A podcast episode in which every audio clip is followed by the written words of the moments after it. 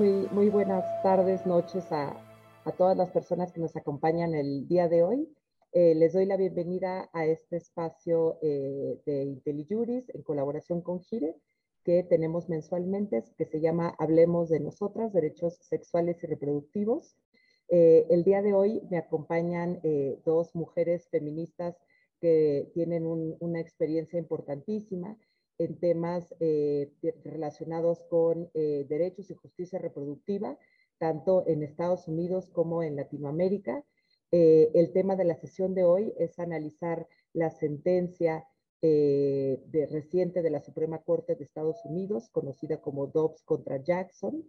les voy a dar una muy, muy breve introducción para dejar espacio de que las panelistas del día de hoy pues que, conocen el contexto de manera mucho más cercana nos puedan ahondar en qué es lo que significó eh, o lo que significa para el contexto de Estados Unidos y de la región latinoamericana eh, esta sentencia, pues que como saben ya tuvimos una sesión eh, previa sobre este tema aquí en este mismo espacio, pero revirtió básicamente el precedente de Roe versus Wade que en Estados Unidos pues había dado pues protección al tema del derecho al aborto durante 50 años.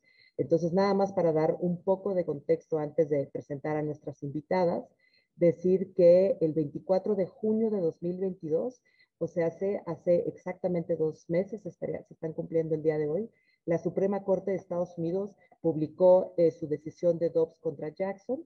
Esta decisión estuvo relacionada con una nueva legislación en el estado de Mississippi que limitaba el acceso al aborto a las 15 semanas de gestación, que era un periodo menor al establecido en el histórico precedente constitucional de Roe versus Wade y de Planned Parenthood contra Casey.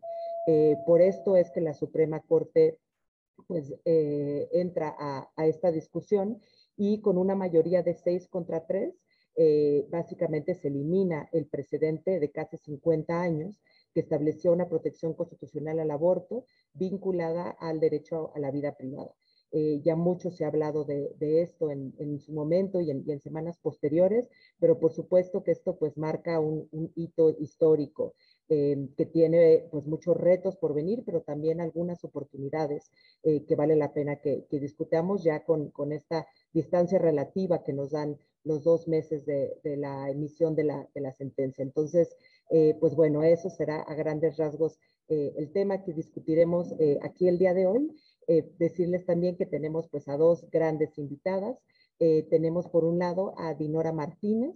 Ella es médico, graduada en México con 35 años de experiencia en medicina general y durante más de 10 años ha luchado como activista por la justicia reproductiva, enfocándose en las poblaciones más impactadas por las diversas formas de opresión eh, incluyendo la comunidad eh, inmigrante, indocumentada, Latinx y LGBTQ. Actualmente se desempeña como directora asociada de educación a nivel nacional en el Instituto Nacional de Latinas por la Justicia Reproductiva y es parte de la Escuela de Formación Feminista Transnacional con la organización Latinas en Poder e instructora de promotora de salud comunitaria con la Universidad de Texas A&M. Dinora, bienvenida, qué gusto tenerte aquí el día de hoy. Y Gracias. Tenemos, y tenemos por otro lado también a eh, Catalina Martínez. Ella es una feminista colombiana que actualmente se desempeña como directora regional para América Latina y el Caribe del Centro de Derechos Reproductivos. Nació en Cali, Colombia, es integrante del movimiento Causa Justa y una de las demandantes del fallo histórico que despenalizó parcialmente el aborto en Colombia. Fue litigante de los casos Guzmán Albarrán contra Ecuador y Manuela contra Salvador ante la Corte Interamericana de Derechos Humanos. Hace parte de la campaña Niñas No Madres y fue una de las litigantes que presentó los casos de esta campaña ante el Comité de Derechos Humanos de la ONU. Anteriormente trabajó en la Comisión Interamericana de Derechos Humanos como especialista de derechos humanos y tiene dos maestrías en Derecho Internacional Público y Relaciones Internacionales. Muy, muy bienvenida, Cata, qué gusto tenerte aquí también el día de hoy. Muchas gracias, Isabel, y qué lindo compartir con Dinora. Pues para, para arrancar esta, esta discusión con la experiencia que ambas traen a la mesa sobre este contexto en Estados Unidos, eh, quisiera preguntarles qué implicaciones consideran que tuvo y tendrá la sentencia de Dobbs en Estados Unidos directamente pero también en Latinoamérica, que también mucho se ha hablado, eh, al menos en México y, supongo que también en Colombia y en toda la región, de cómo es que podría impactar el acceso eh, al aborto. Entonces, eh, si podemos empezar contigo, Dinora, por favor. Claro, claro, gracias, gracias por, por, por el espacio. Y efectivamente, aunque estamos enfadadas, estamos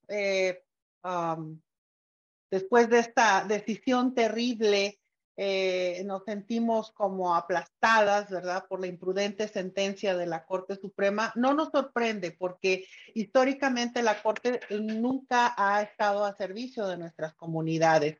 Y a pesar de que eh, la Corte y, o los políticos antiaborto digan al respecto, el acceso a la atención al aborto es una parte fundamental de nuestros derechos humanos, es nuestro derecho fundamental el de formar nuestras familias, eh, acceder a la atención sanitaria que necesitamos, a decidir si queremos tener hijos o no queremos tenerlos o en nuestros propios términos, ¿verdad? ¿Cómo, cómo queremos eh, hacer crecer nuestras familias. Entonces, no fue como una novedad porque a pesar de que existía o estaba eh, vigente Robbie Wade, eh, que lo hacía legal, pero no accesible. Eh, desafortunadamente, en Estados Unidos, nuestras comunidades más impactadas son las comunidades de color, las comunidades latinas, latinex, y efectivamente ahora, después de este fallo terrible, pues ha habido muchos cambios. Las leyes eh, estatales van desde prohibiciones completas del aborto con sanciones penales hasta protecciones eh, contra el, aborto que incluyen eh, la financiación para clínicas, protecciones legales incluso para los médicos, ¿verdad? Y algunos estados, la provisión de los servicios de aborto seguirá siendo legal y estará disponible porque los estados tienen políticas vigentes eh, antes de la decisión de Dobbs, ¿verdad? Por ejemplo, específicamente en el estado de Texas, eh, en el sur, que es donde eh, yo me encuentro, mi base está en McAllen, en el área del Valle del Río Grande, que es la parte más al sur de Texas, tenemos aún más eh, estas eh, barreras y, este, este impacto tan tremendo en nuestras comunidades con, con, con las, eh, nuestras comunidades latinas, latinex y, y, con la comunidad LGBTQ. Y, y bueno, es, es por ejemplo, teníamos Post Women's Health, era la única clínica en el valle eh, el Valle del Río Grande está compuesto por cuatro condados y servía a estos cuatro condados. Entonces, a raíz de esta decisión, se cierra esta, esta clínica y se mudan a Nuevo México y eh, bueno, ahí empieza toda esta serie de, de, de, barreras y de, más, eh, pues, impactos negativos, ¿no? A, a nuestras comunidades. Sabemos que incluso también hay otras personas que eh, pueden eh, quedar embarazadas o que tienen abortos, incluidos algunos hombres transgénero, personas no binarias o de género no conforme. Entonces, lo que sí es una realidad es que más de, según las estadísticas, más de cuatro de cada diez de las mujeres entre las edades de 18 a 49 años que viven en los Estados Unidos, este, que viven en estados en donde el, aborto se ha vuelto eh, eh, pues eh, ilegal o no accesible, enfrentan mayores barreras para acceder a la atención médica en general. Las mujeres de color sabemos que tienen recursos financieros eh, más limitados, tienen opciones de transporte más limitados. Que, las, mujeres blancas, por ejemplo. Eh, viajar fuera del estado, eh, por ejemplo, las mujeres que, están aquí en el estado de Texas, que tendrían que viajar a, los estados alrededor, como en este caso Nuevo México, pues significa que se tiene que perder días de trabajo, se tiene que gastar en, los, eh, en el transporte, en la alimentación, en el cuidado de niños. Entonces, todas estas eh, situaciones vienen a impactar grandemente a, nuestras eh, comunidades latinas, ¿verdad? por otro lado, tenemos el, temor de, nuestra comunidad inmigrante, nuestra comunidad que, indocumentada, ¿verdad? Que no pueden eh, eh, viajar fuera del, estado para acceder a, un aborto. Eh, aquí tenemos los checkpoints a, cierta distancia de la frontera, en donde ya ahí es una limitante para todas aquellas mujeres y todas aquellas personas que pueden quedar embarazadas y, que no tienen sus documentos. Entonces, son desafíos y barreras ¿verdad? Que eh, estamos, eh, se están elevando más y ya existían, se están elevando más eh, a raíz de, esta, esta decisión, es el, impacto, ¿verdad? estas comunidades que tienen mayores desafíos para acceder al cuidado de salud, al, seguro médico, incluso para acceder y navegar información sobre cómo obtener un aborto en comparación con las mujeres blancas, ¿verdad? También eh, las consecuencias económicas eh, negativas, eh, porque muchas mujeres que no pueden abortar van a tener hijos que no habían planeado y van a tener que enfrentar los costos asociados de criar un hijo, ¿verdad?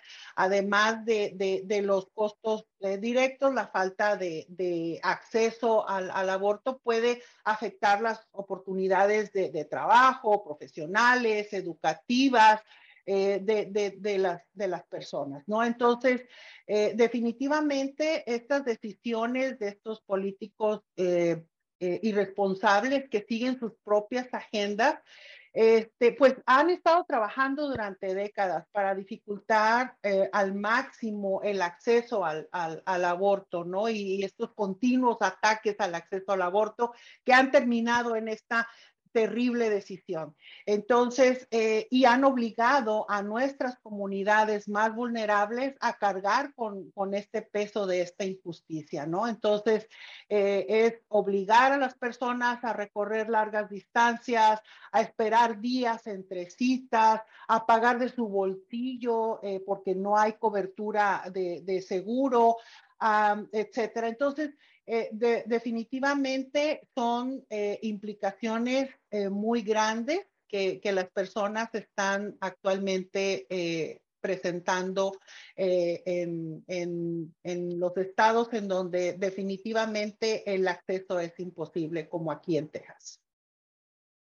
Muchas gracias, Dinora, por, darnos este importante contexto y creo que también de, lo que compartes rescato pues esta idea de cómo, si bien fue importantísimo eh, y terrible, digamos, este fallo que revierte la sentencia de Roe, esto viene de un contexto que ya estaba sucediendo años atrás, ¿no?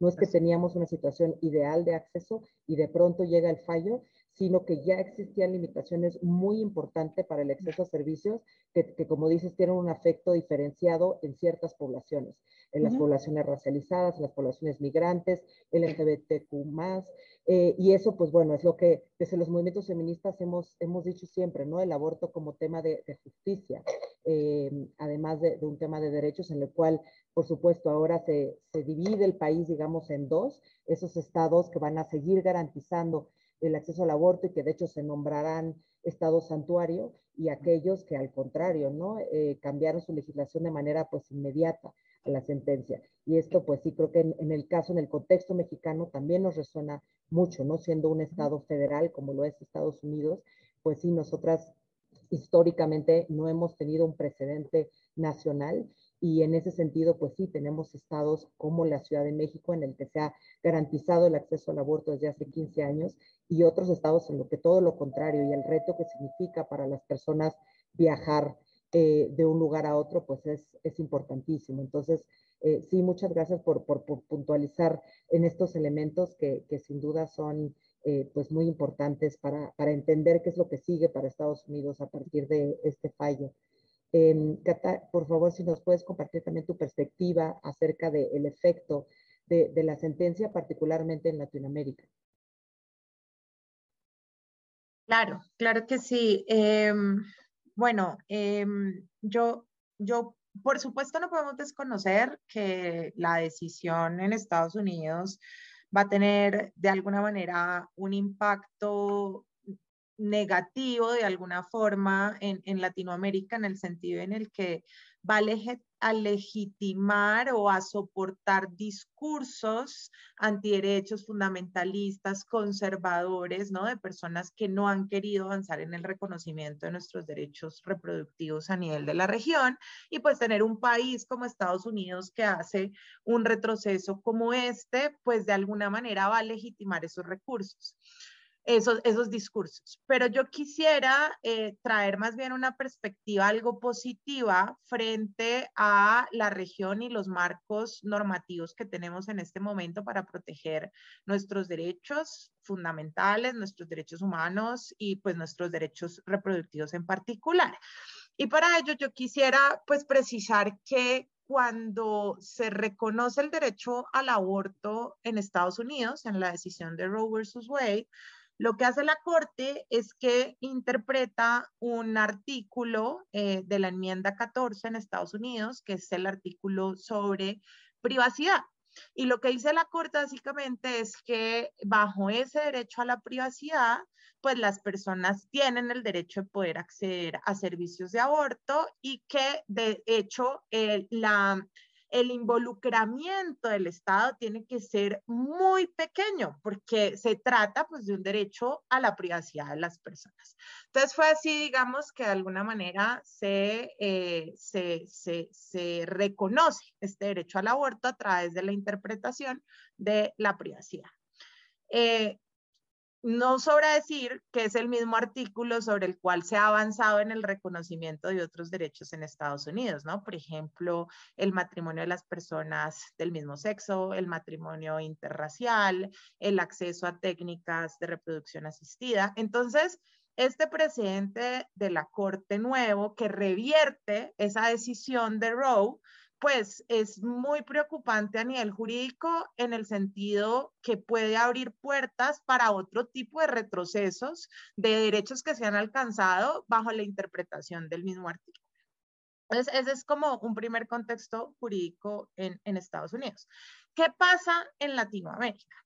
En Latinoamérica, nosotras eh, o nuestras sociedades han avanzado eh, a grandes pasos en el reconocimiento de los derechos constitucionales. Nuestras cartas constitucionales son mucho más amplias en la batería de derechos que reconocen, pero sobre todo hemos tenido una cultura fundada en derechos humanos en donde nuestros estados han, han ido poco a poco, no solo firmando como Estados Unidos, sino también ratificando instrumentos internacionales y regionales de derechos humanos y reconociendo la competencia de órganos internacionales y regionales de derechos humanos, cosa que no pasa en Estados Unidos. Es decir, si Estados Unidos hubiera ratificado instrumentos internacionales y regionales y hubiera reconocido competencia de cortes, estaría seguramente en este momento siendo demandado ante la Comisión Interamericana de Derechos Humanos y posiblemente después la Corte podría conocer de lo, que está pasando en Estados Unidos. Pero eso no ha sido así. Estados Unidos no ha tenido esa tradición, mientras que nuestros países latinoamericanos sí la han tenido. Entonces, ¿a dónde quiero llegar con esto? Que los avances que hemos hecho en aborto recientemente en México con la decisión de la Corte Suprema, en Colombia con la decisión de la Corte Constitucional, son decisiones completamente arraigadas en ese sistema de derechos humanos. Entonces, primero, son decisiones en donde el acceso al aborto se reconoce a través de muchos derechos, ¿no? No solamente derecho a la privacidad y libertad en algunos casos, sino que hablamos del derecho a la salud, hablamos del derecho a la libertad de conciencia, del derecho a la igualdad, eh, eh, es una batería de derechos los que terminan siendo reconocidos en estas decisiones y que están reconocidos en nuestras constituciones, porque nuestras constituciones inclusive tienen una batería de derechos económicos, sociales y culturales que no existe en Estados Unidos, digamos, a nivel constitucional. Entonces, eso es una primera gran garantía, digamos, del avance de nuestros derechos en Latinoamérica. Y lo segundo es que esas decisiones de nuestras cortes también han integrado los estándares de derechos humanos internacionales y regionales, ¿no? A través del control de convencionalidad entran, digamos, como todos esos estándares que existen frente a los derechos reproductivos a nivel internacional y regional.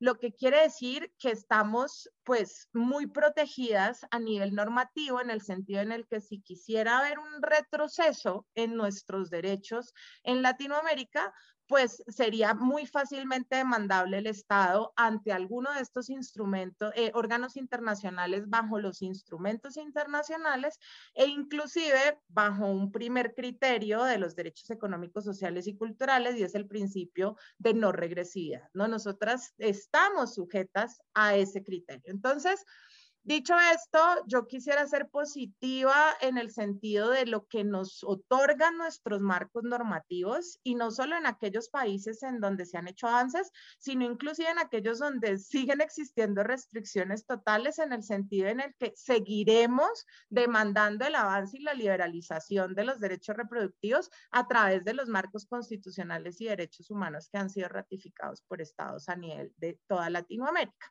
Entonces, eso eh, quisiera pues que fuera como un primer, eh, una primera reflexión frente a la pregunta que me haces del impacto y es que quizás también volteemos a mirar lo que tenemos en la región y cómo esos avances grandes que hemos hecho pueden inspirar otros países de la región para contrarrestar los discursos pues que se pueden crear o potenciar por lo que pasó en Estados Unidos.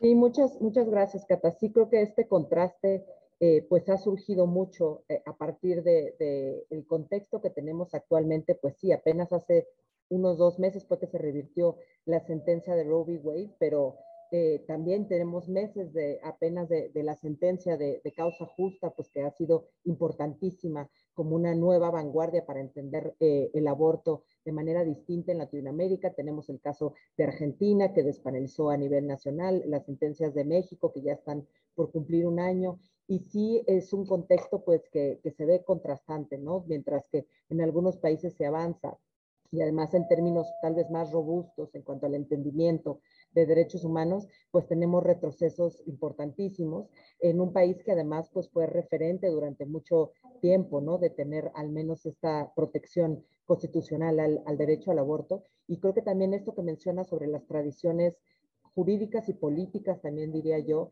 distintas entre Estados Unidos y el resto de Latinoamérica, también es un contexto importante, ¿no? Como el entendimiento que creo que se, se tiene en Latinoamérica eh, de los derechos sociales, como dices, del aborto no solo vinculado al derecho a la privacidad, sino también el derecho a la salud, el derecho a la información, la autonomía reproductiva en general es una visión distinta del papel que debe cumplir el Estado hacia las personas, mientras que en Estados Unidos tradicionalmente se ha tenido una versión pues más reducida, digamos, del papel del Estado en cuanto a provisión de servicios sociales y tenemos este contexto que ya mencionaba Dinora, pues de falta de acceso a servicios, particularmente para ciertas comunidades, porque por ejemplo el tema de gratuidad de servicios de aborto que siempre ha sido tan fundamental en las discusiones latinoamericanas, pues en Estados Unidos es más retador, digamos, llegar a no solamente que se permita y no se criminaliza, sino que se garantice.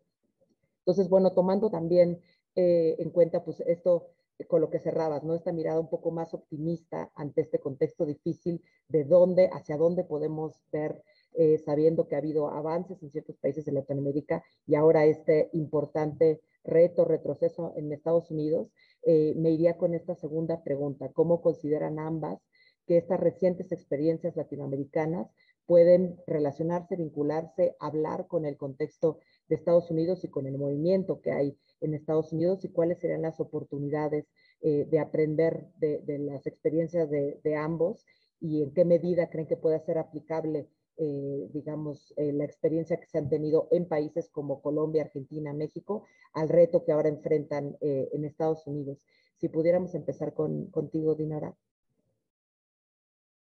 Sí, claro, gracias y excelente pregunta porque eh, está muy conectado con lo que dice Cata, es, es de veras, eh, nosotros como, como organización que lucha por los derechos reproductivos dentro del marco de la justicia reproductiva, Somos una organización que eh, hemos estado en, en, la lucha de ya por más de 25 años, 28 años para ser exactos, en donde eh, nos basamos eh, en, en, esta intersección de la salud y los derechos reproductivos, los derechos inmigrantes, los derechos civiles de los latinos y de la justicia económica.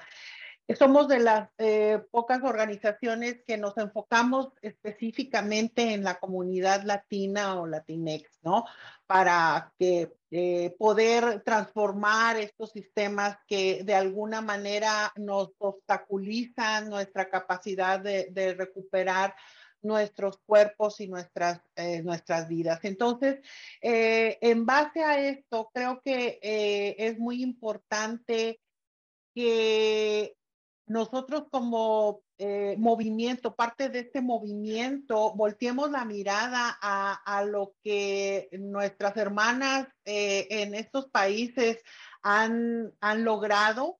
Eh, reconocemos que esto no lo podemos hacer solas. ¿verdad? Necesitamos ah, ahora más que nunca ese, ese apoyo y ese acompañamiento el, voltear nuestra mirada y ver, bueno, qué estrategias han, funcionado, qué podemos compartir, qué oportunidades eh, tenemos de aprendizaje nosotros eh, eh, como base o como movimiento en, Estados Unidos de nuestras hermanas a, través de, Latinoamérica, ¿verdad? y, de hecho estamos empezando con con esta apertura y buscando estas colaboraciones y, estas alianzas, porque eh, definitivamente reconocemos que necesitamos eh, ahora más que nunca la, unidad.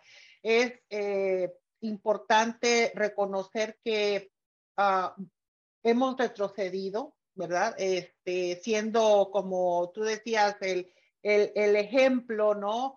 Eh, de, Estados Unidos, pero ahora eh, con este retroceso tenemos que volver a nuestros eh, rudimentos, volver a nuestra base, volver a lo elemental y, y, buscar esa, esa unión, buscar qué estrategias, de qué manera este, han construido este poder eh, en, en, estos países, cómo se han ganado estas luchas poco a poco, paso a paso, ¿verdad? Porque sabemos que esto no ocurre de la noche a la mañana, pero lo que sí tenemos bien claro es que a través de educar a, a, a la base comunitaria, a organizar y movilizar, paso a paso esto lo vamos a, lograr. Vamos a continuar. Hemos tomado una posición en donde no es de derrota, no, no, no nos han vencido.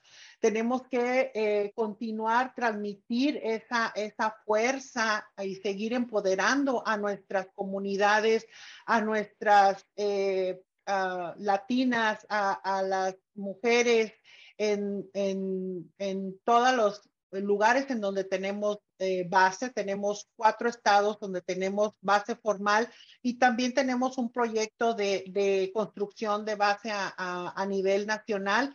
Y hemos estado tomando eh, a partir de esta decisión la, la iniciativa de, de, de dar un paso adelante, no conformarnos con esta decisión y vamos a, a continuar eh, en la lucha, ¿verdad? Eh, eh, dentro del, movimiento, pero definitivamente nos, mm, nos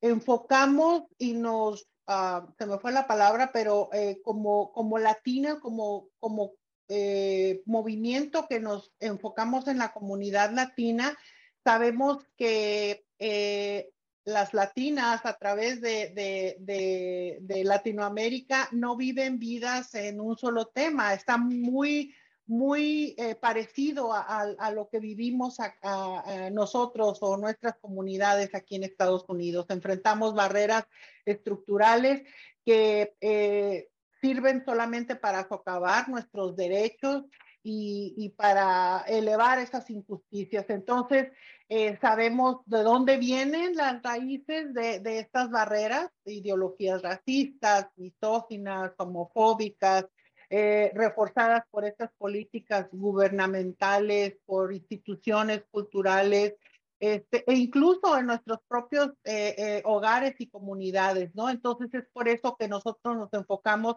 en el desarrollo del liderazgo de, de las activistas, de las organizadoras comunitarias, para que se replique esto en, empezando desde nuestra familia, nuestra colonia, nuestra ciudad, nuestras comunidades especialmente eh, eh, afectadas. Nosotros trabajamos mucho, muy de cerca con comunidades, eh, aquí les llamamos en las colonias, que son asentamientos que tienen mucha necesidad y que estamos como muy parecido a, nuestras comunidades en, México, en Centroamérica, en Sudamérica. Entonces, eh, lo que estamos haciendo es eh, voltear nuestra mirada y, buscar, eh, buscar ayuda, buscar apoyo y buscar ese acompañamiento en esta lucha que, no nos va, esta decisión no nos va a detener, ¿verdad? ese es el, mensaje que nosotros tratamos de, de llevar a nuestras bases porque durante todos estos años hemos podido construir una base fuerte, sólida, robusta de, mujeres y de personas que están preparadas para, para la lucha, para seguir eh, educándose, para seguir eh, hablando en público, hablando en un rally, para seguir haciendo abogacía, para seguir utilizando todas las maneras posibles para seguir eh, luchando por la salud, dignidad y justicia de nuestras comunidades.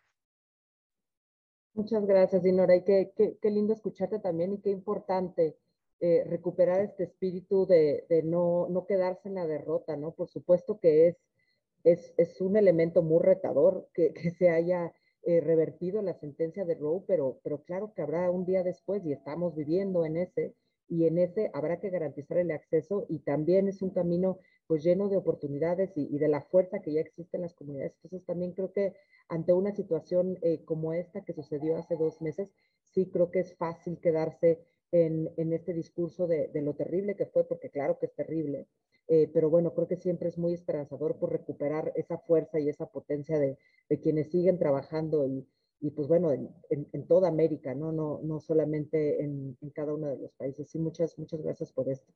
Eh, Cata, por favor, si nos puedes compartir. Sí, claro. No, eh, pues primero decir que desde pues Latinoamérica y desde el sur estamos completamente solidarizadas con nuestras hermanas en Estados Unidos. Sabemos que, que están metidas en la lucha día y noche, ¿no? Y es una lucha que, que no solo eh, incluye eh, litigios ahorita a nivel de estados, eh, múltiples además, eh, sino además pensar cómo poder llegarle a un eventual Congreso para poder pasar una ley, eh, hasta cómo se garantiza el acceso, cómo se fortalece el movimiento, cómo se moviliza. No, hay, hay, hay miles de frentes abiertos en este momento en Estados Unidos y nos solidarizamos y desde lo que podamos aportar desde, desde estos lares estamos más que abiertas a poder hacerlo yo creo que hay dos cosas específicas que, quizás desde, desde las lecciones aprendidas que tenemos en Latinoamérica mm, podríamos aportar. Una de ellas es, em, desafortunadamente, en la región hemos vivido con los marcos eh, de derechos reproductivos más restrictivos que, que, que existen, ¿no? Tenemos seis países en la región en donde hay totales prohibiciones al aborto, donde las personas no pueden acceder ni siquiera para salvar su vida y eso pues ha requerido que, que seamos muy creativas en las estrategias que hemos usado para lograr garantizar el acceso y lograr evitar la criminalización de mujeres, ¿cierto? Y eso ha significado muchas veces hacer litigios o llevar la conversación a otros campos que no son exclusivamente del aborto, ¿no? Entonces, por ejemplo, Em, en El Salvador, cómo en una total prohibición garantizamos que las mujeres no sean criminalizadas, pues entonces nos fuimos por un litigio sobre secreto profesional médico, ¿no? Cómo garantizábamos el principio de confidencialidad de los y las profesionales de la salud para que no tuvieran que denunciar a mujeres y no recayera una obligación de denuncia frente a los, a los, al, al, al personal de salud, porque además a lo largo, digamos, de de, la región tenemos unos marcos normativos contradictorios frente al secreto profesional médico, ¿no? En donde por una parte recae un deber de denuncia y por otra, pues se protege el principio eh, profesional médico. Entonces, una, digamos, de las de las cosas que se logró en el caso de Manuela contra El Salvador por parte de la Corte Interamericana de Derechos Humanos fue garantizar que en el marco de la atención en salud sexual y reproductiva queda vedado el deber de denuncia, de tal forma que los y las profesionales de la salud deben atender. Entonces, son, son tantos puntos de entrada y tantos frentes que se van a abrir a nivel de litigio que creo que ahí hay un laboratorio de experiencias pues de tristes experiencias en Latinoamérica, pero que pueden aportar quizás a ir descubriendo también este tipo de estrategias y, hacia dónde se pueden ir, digamos, como los litigios en Estados Unidos ahora en aquellos estados en donde se están empezando a, donde pasaron ya restricciones importantes al aborto.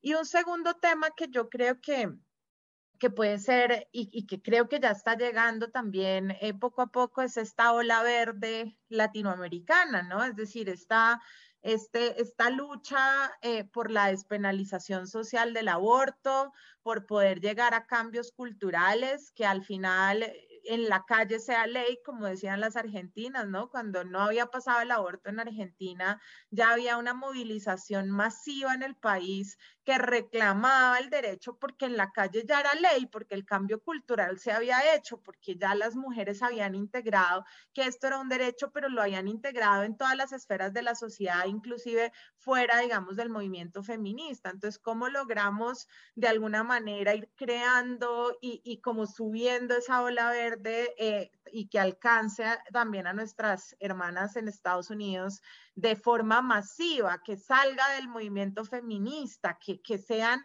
muchas las personas que se pronuncien, que reclamen, que no, y además en Estados Unidos es algo que es fácilmente alcanzable porque las cifras nos dicen y las encuestas nos dicen que la mayoría del país está a favor del aborto. ¿No? Entonces, eh, pues efectivamente creo que también esa lucha por la despenalización social es algo que nos puede unir en todas las Américas.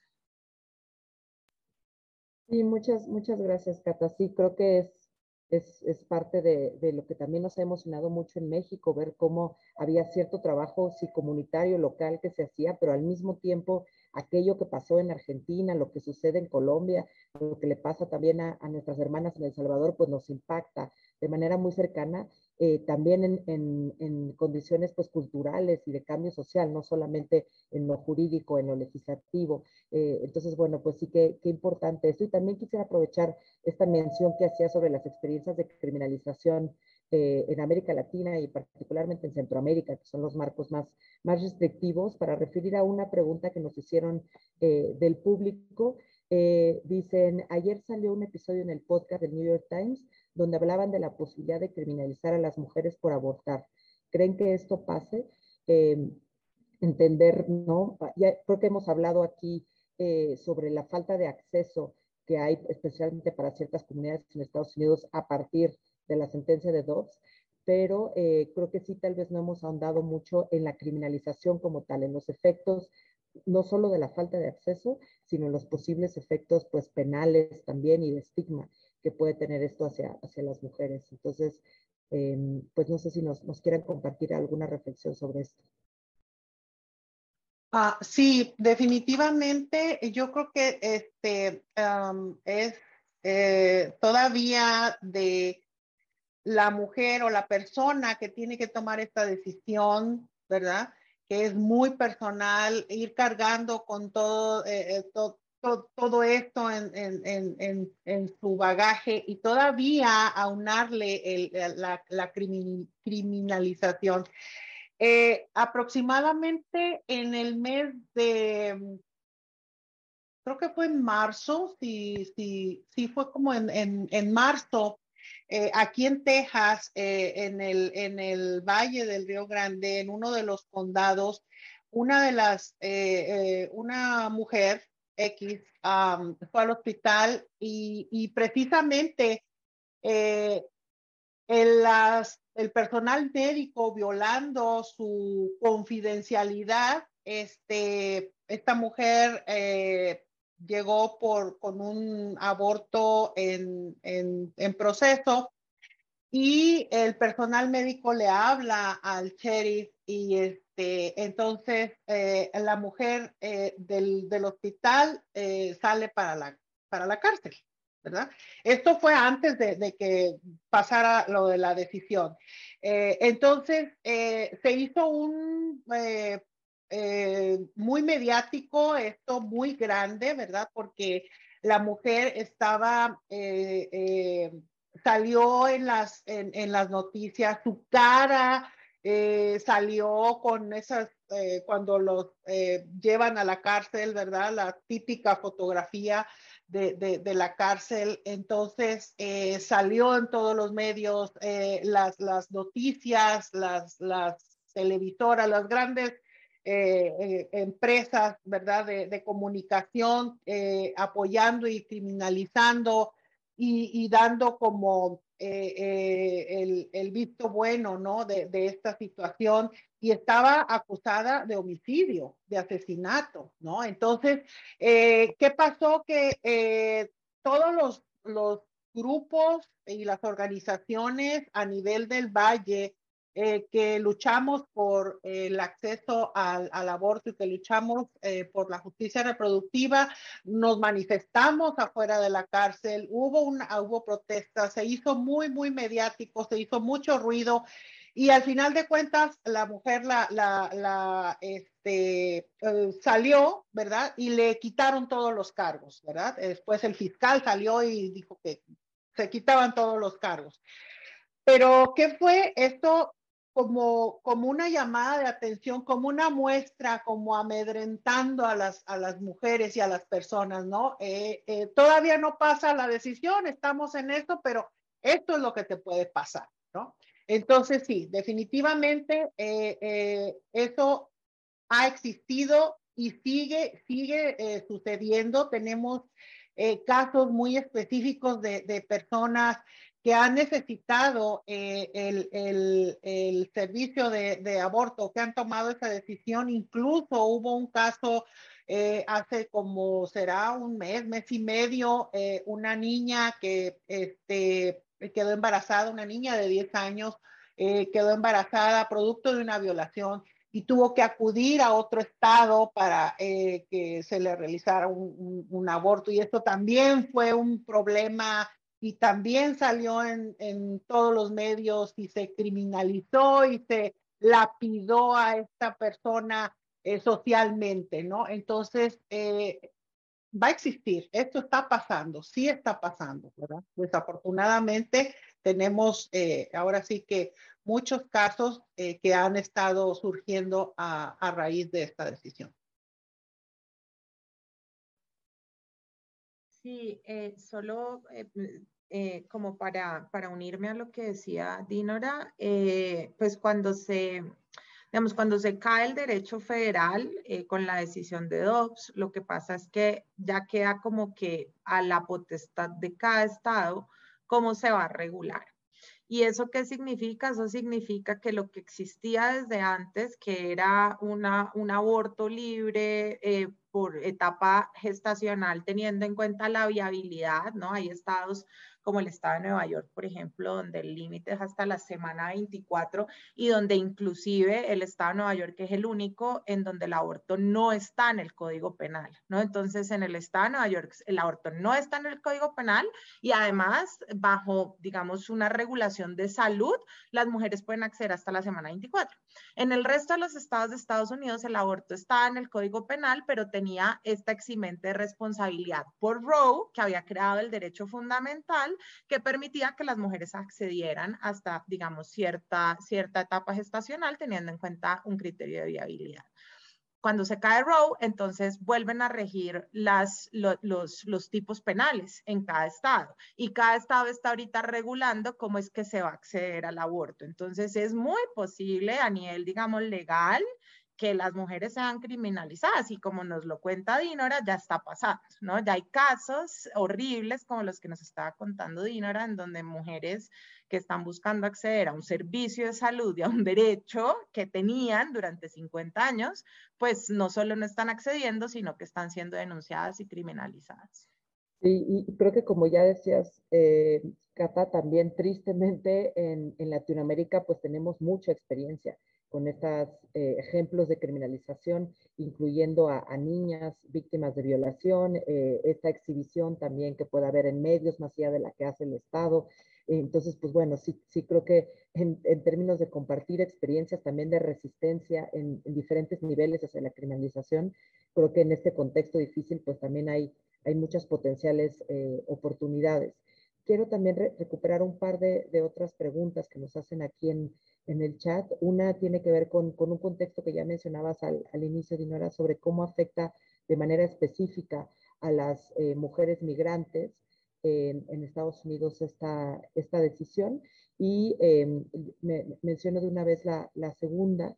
Dice, ¿consideran que existe algún riesgo en la movilización de medicamentos que se está haciendo de México a Estados Unidos? Y supongo que también la potencial que se pudiera hacer de otros países de, Latinoamérica que tienen acceso más libre a, medicamentos?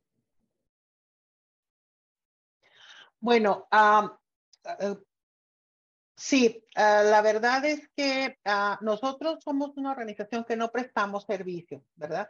Somos una organización eh, que nos enfocamos en, hacer abogacía, en, en, hacer educación, en organizar y movilizar para el movimiento pero eh, sí tenemos y sabemos de, organizaciones que prestan estos servicios. Incluso eh, tenemos un, como organización, un equipo legal que es el que está estudiando desde cuando el año pasado, en septiembre, surgió SB8 específicamente en Texas, eh, este equipo legal empezó a, investigar para protección de, nosotros, de, las activistas, de las organizadoras en la comunidad, hasta dónde podemos llegar, cuál es nuestro límite eh, y, qué tipo de información podemos dar. ¿Verdad?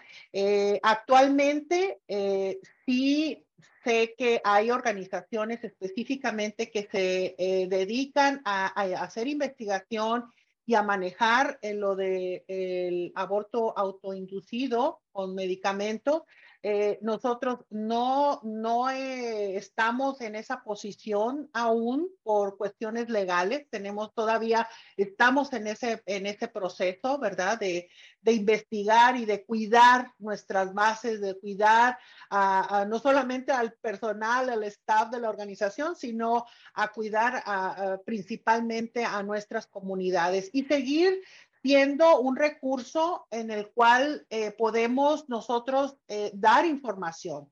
Esa es hasta ahorita nuestra limitante y es nuestra posición hasta donde podemos llegar. Brindar información, eh, que ha sido una de las estrategias de tal manera de tenemos que ser muy, muy cuidadosos, especialmente en Texas, especialmente en Texas. Ya no podemos hacer como antes campañas de compromiso cívico, de tocar puerta a puerta y de llevar esta información como lo hemos hecho durante tantos años, ahora nos tenemos que limitar, tenemos que buscar otras estrategias, tenemos que cuidarnos, ¿verdad? Y tenemos, estamos sujetas a lo que el equipo legal eh, de nuestra organización eh, nos recomiende, ¿verdad? Pero sí estamos limitados en ese, en ese sentido. Muchas gracias, Dinora. Eh, Cata, ¿quisieras agregar alguna reflexión sobre, sobre este tema? No, no, me, me, me sumo a lo, a lo, dicho por Dinora. Muy bien. Sí, y creo que esto que, que menciona sobre tomar en cuenta los nuevos riesgos del, del, contexto, pues sí va a ser, va a ser importantísimo, ¿no? Entender cómo eh, a veces hay ciertos contextos que nos permiten ser mucho más vocales y promover unas narrativas distintas sobre el aborto con estrategias, ¿no? Tal vez más abiertas y a veces habrá ciertos contextos, no solamente a nivel país, pero como ya decías, a nivel local, entendiendo que ahora Estados Unidos está pintado de dos colores, digamos, pues como lo ha estado políticamente por mucho tiempo, pero ahora con respecto a este tema del aborto y en ciertos contextos más restrictivos, pues sí, están, están más limitadas en, en su actuar. Entonces, este, pues sí, decir también, como ya también mencionábamos antes, que, desde México pues también las, las vemos, las acompañamos y, y creo que también tenemos experiencias eh, cercanas eh, en el sentido también de, de, esta lucha Estado por Estado, ¿no? Que, que este federalismo, eh, en el caso de México diría yo que ha sido positivo en ciertos sentidos, digamos, nos permitió tener a la Ciudad de México con una despenalización legal del aborto desde 2000 cosa que, que, no hubiera podido suceder si hubiéramos tenido una legislación nada más nacional, pero al mismo tiempo, pues ahora hace que nuestra incidencia tenga que seguir siendo estado por estado y que sabemos que en algunos casos pues será muy difícil que, que transite, ¿no? No podemos tener, aunque tengamos sentencias judiciales, no podemos tener un criterio unificado, al menos eh, ahora. Entonces, eh, decir que también pues esos, esos retos es algo de lo que creo que podemos retroalimentarnos eh, de muy buena, muy, muy buena manera. Em, quisiera entonces pasar a una em, pues última ronda también recuperando este espíritu, digamos, un, un poco más optimista, porque sabemos que en, esta lucha por los derechos humanos y, por temas de feminismo, pues por supuesto que siempre son, eh, se ve muy lejano, digamos, ese momento en el que podamos dejar de trabajar y, y simplemente cerrar las oficinas, digamos, y, eh, y dedicarnos a, a, gozar la vida, ¿no? Sabemos que, eh, pues que el, que el, camino es largo y es, y es retador, pero también en, en, el trayecto de esto, pues claro que existen también eh, muchas oportunidades muy valiosas de, de, trabajar juntas, de celebrar también, de, de acompañarnos. Entonces, pues preguntarle a cada una qué sigue, en, en, digamos, en, en, este momento, qué sigue en términos de, de oportunidades, eh, en todos los niveles, que están viendo hacia adelante, que se pueda hacer eh, a partir pues, de, esta, de este hecho eh, en el cual se, se, revirtió la sentencia de Roe, pero nos queda también pues, una, una, una cantidad de posibilidades pues grandes también tomando en cuenta el contexto latinoamericano que, que ahorita tiene pues mucha fuerza con los, el cambio cultural de, la marea verde y los cambios judiciales y políticos. Entonces, eh, sí, tratar de ver hacia adelante, digamos, pues sí, con, con, esta idea de que no nos rendimos y que la lucha pues seguirá porque además es una lucha global, no solamente regional. Bueno, uh, yo, yo puedo este, comentar algo al, al respecto. Eh, definitivamente Latina Institute, desde nuestra trinchera, eh, vamos a continuar luchando por el acceso a la atención reproductiva integral y al acceso al aborto con dignidad eh, eh, y justicia para todas las personas en nuestras comunidades, independientemente de este injusto fallo de la Corte Suprema. ¿Qué estamos haciendo? Estamos eh, pidiendo a las personas que se unan a nuestra lucha. El, el, Instituto de Latinas se involucra en un trabajo de cambio cultural para transformar las narrativas que normalmente tergiversan a la comunidad latina y reemplazarlas con nuestras historias de fuerza, con nuestras historias de poder, ¿no? Entonces, sabemos que nuestro trabajo de cambio cultural está impulsado por nuestra base de, de, activistas, por nuestras comunidades que son la parte integral del cambio de política pública, del cambio en las narrativas públicas. Entonces, lo que estamos haciendo es eh, eh, continuar organizando, continuar movilizando. Eh, eh, cada estado, en cada base, se están llevando a cabo eventos educativos, se están llevando a cabo reuniones, educación política, se está llevando a cabo entrenamientos para enseñar a nuestras gentes, a nuestras personas en las comunidades, a cómo hablar, por ejemplo, con con nuestros familiares y cómo hablar con nuestros amigos acerca del aborto, qué estrategias, qué, qué, qué eh, estrategias de comunicación utilizar, porque eh, sabemos que son temas muy, muy delicados.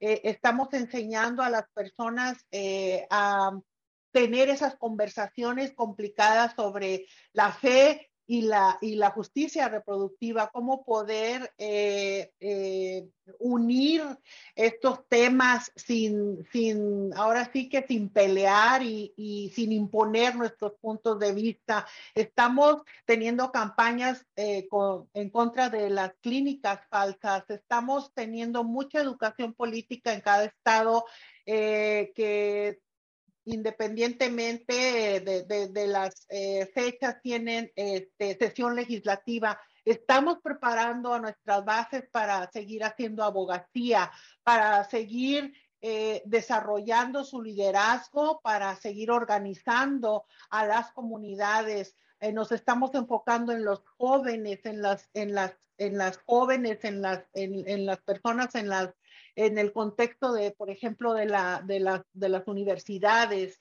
eh, jovencitas que, que, que en, en, algún momento dado, pues, eh, pueden ampliar nuestra, nuestra base y ser esos pilares. Estamos tratando de, de pasar esa, la batuta, ¿no? A las generaciones que, que vienen y estamos eh, promoviendo todo esto a través de usando nuestras redes sociales eh, enseñando y educando a la comunidad eh, a obtener recursos eh, fidedignos, que aprendan a distinguir las noticias falsas, que aprendan a, cómo compartir información muy delicada, ¿verdad? Este, y, bueno, varias estrategias que estamos tratando eh, de, alguna manera de continuar con, ese cambio cultural. Nosotros invertimos en el liderazgo en todos los niveles eh, y bueno, pues eh, creemos que es importante crear un espacio en donde los miembros de la comunidad puedan aprender sobre nuestras historias del movimiento, puedan descubrir sus propios prejuicios, ¿verdad? Y, por eso es que nosotros eh, eh, nos, enfocamos en, la educación en este sentido para construir una comunidad de apoyo. Eh, y bueno, eh, tratamos de desarrollar ah, las habilidades de nuestras activistas con eh, capacitaciones como cómo hablar en público, cómo hacer una, una campaña, cómo, cómo dirigirse a, tus, a los funcionarios o a tus eh, legisladores, ¿verdad? y, todas estas estrategias, incluso estamos tratando de explorar, de eh, sumergirnos en, este movimiento de la marea verde. Estamos tratando de, de, agarrar todos los recursos posibles a nuestro alcance, que se alineen con nuestros valores de salud, dignidad y justicia y eh, poder eh, seguir adelante en la lucha. No nos vamos a detener, nada ni nadie nos va a detener. Sabemos que contamos con una base fuerte de, organizadoras comunitarias, de activistas, de líderes que eh, están replicando estos, eh, este programa o, eh, este liderazgo en, sus comunidades. Así que definitivamente creo que, que, a partir de esta decisión tuvimos que cambiar algunas estrategias y como ustedes dicen, ser creativas y bueno, pues eh, ah, vamos paso a paso, creo que lo vamos logrando. Muchas gracias, Dinora. También qué, qué emocionante, qué inspirador escucharte en, pues en todo este trabajo tan importante que hacen. O sea, ya hablábamos del cambio cultural, pues en el fondo es lo que todas estamos buscando, ¿no? A veces el, el medio serán eh, las leyes, las políticas públicas, ¿no? Pero en el fondo lo que queremos es cambiar estas realidades comunitarias en las que nos movemos. Entonces, sí, muchas, muchas gracias y decirles también que, que desde México, pues las, las, admiramos mucho y las, las acompañamos. Eh, Cata, ¿quieres, ¿quieres compartirnos cómo ves también los próximos pasos, digamos, a partir de esto? Claro, eh, bueno, no, eh, desde el Centro de Derechos Reproductivos, que es la organización donde yo trabajo, que es una organización que usa el litigio estratégico para avanzar en el reconocimiento de los derechos reproductivos. En Estados Unidos específicamente mis colegas han estado eh, junto con otras organizaciones litigando eh, muchos de los intentos que se están tratando de pasar para restringir el aborto y han logrado eh, bloquear algunos de estos intentos y creo que pues ese litigio va a seguir y va a seguir estando fuerte y va a seguir acompañando al movimiento eh, sin lugar a dudas. durante el tiempo que se venga, mientras se pueden, digamos, concretar, yo creo que acciones mucho más contundentes como ojalá pues pasar una ley en el Congreso eventualmente, ¿no? Em, eso, digamos, en Estados Unidos.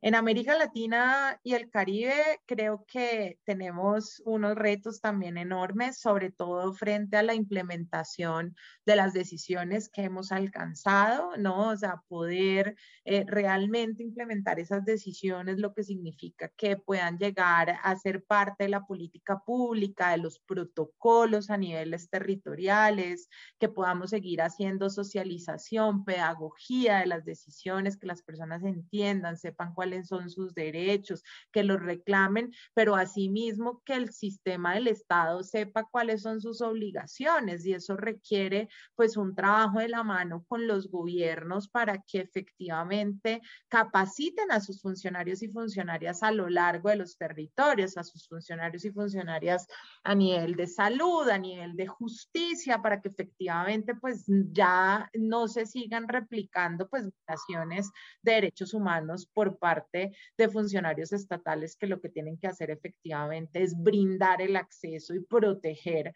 a las mujeres, adolescentes, niñas y personas con capacidad de gestar a lo largo de los territorios.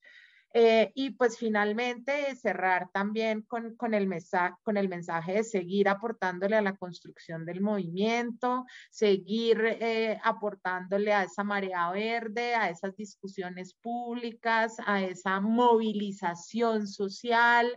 Eh, a seguir eh, siendo creativas en las estrategias que usamos de visibilización, de comunicaciones, eh, escuchar a las generaciones más jóvenes también en las herramientas que quieren aportar para la difusión, porque por supuesto son muy diferentes a las que se nos pueden ocurrir a otras y pues realmente tenemos que escucharnos entre todas y sumarnos y que sin lugar a dudas el feminismo sea cada vez más interseccional, es decir, que cada vez más grupos sean escuchados dentro de estos movimientos, ¿no? Que seamos todas las mujeres con cada una de nuestras particularidades, que podamos estar de alguna forma en la discusión pública sobre estos temas que nos atañen a todas, a todos, a todos, ¿no? Eh, y, pues que efectivamente eh, tengamos en cuenta cuáles son las necesidades de las mujeres afro, de las mujeres indígenas, de la población LGBTIQ,